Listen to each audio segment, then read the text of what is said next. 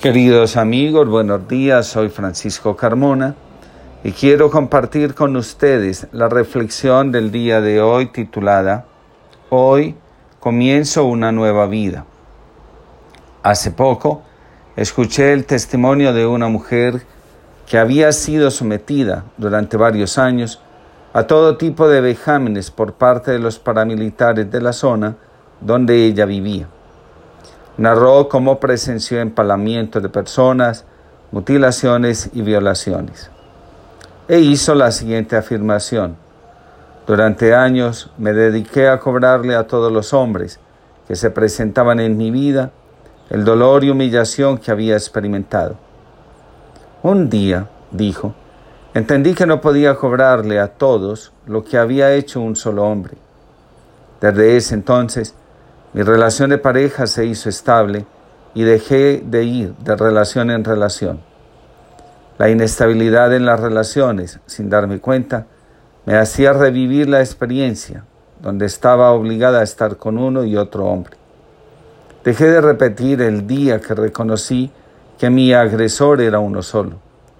Con el paso del tiempo, aprendí a mirar con otros ojos aquella experiencia dolorosa y un día, Casi sin darme cuenta, empecé a sentir compasión por mi agresor. También ese mismo día sentí que comenzaba una nueva vida. Hoy, esta mujer es defensora de los derechos de la mujer. Uno de los retos más grandes que tiene toda víctima delante de sus ojos es convertirse en maestro antes que en victimario. La reconciliación consigo mismo pasa por poner al servicio de los demás, para que tengan una vida diferente, los aprendizajes que dejan las experiencias dolorosas vividas. Tengamos presente que Quirón, el centauro herido inocentemente, buscando sanarse a sí mismo, descubrió la medicina. Todo esfuerzo por sanarnos, cuando es auténtico, se convierte en servicio a los demás. De esta manera, se entiende que quien sufrió una obesidad mórbida hoy sea dueño de un restaurante de comida saludable. La reconciliación nos conduce a convertir en un manantial de vida nuestro dolor. Solo así experimentamos la salvación y podemos decir, como dice la liturgia cristiana, oh cruz, trajiste la salvación del mundo. ¿Cuál es la salvación del mundo? Cuando los fariseos, escribas y doctores de la ley condenan a muerte a Jesús, el Hijo de Dios, cometen una grave falta. La cruz es la condena y muerte de un inocente. Dios, si hubiera actuado como juez, tendría que haber dictado una sentencia de condena sobre el mundo.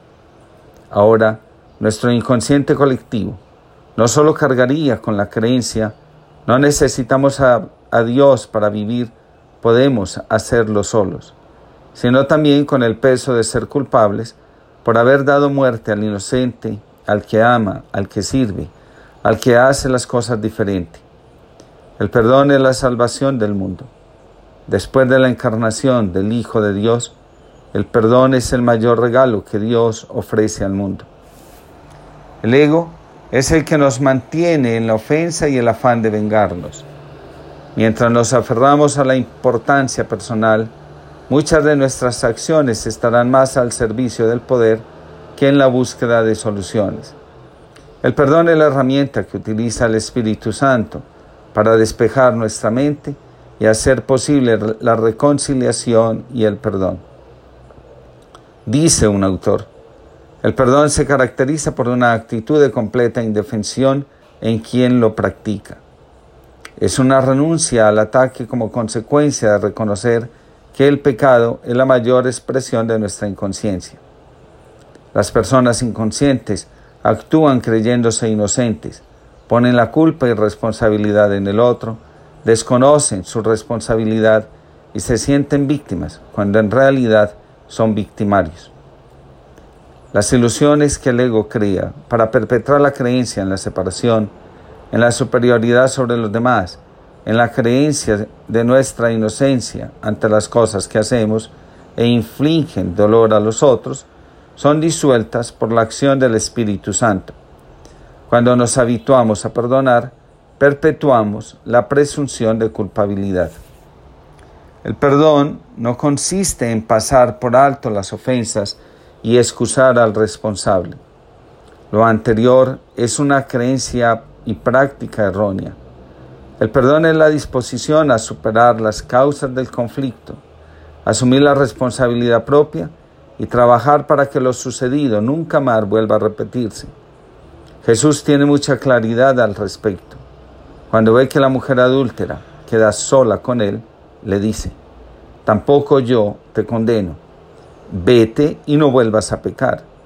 Aceptar el perdón implica transformar la vida.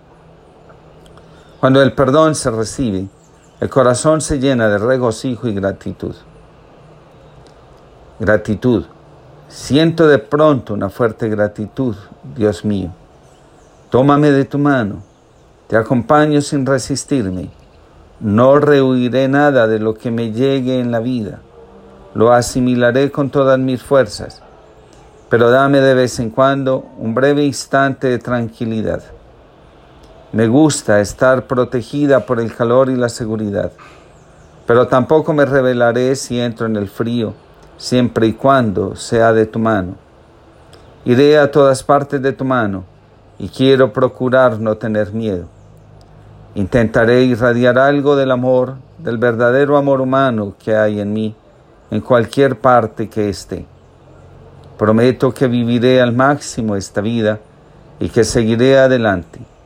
A veces pienso que mi vida empieza ahora mismo. Eti y lesum. Que Dios los bendiga y proteja a todos y les conceda una jornada llena de perdón.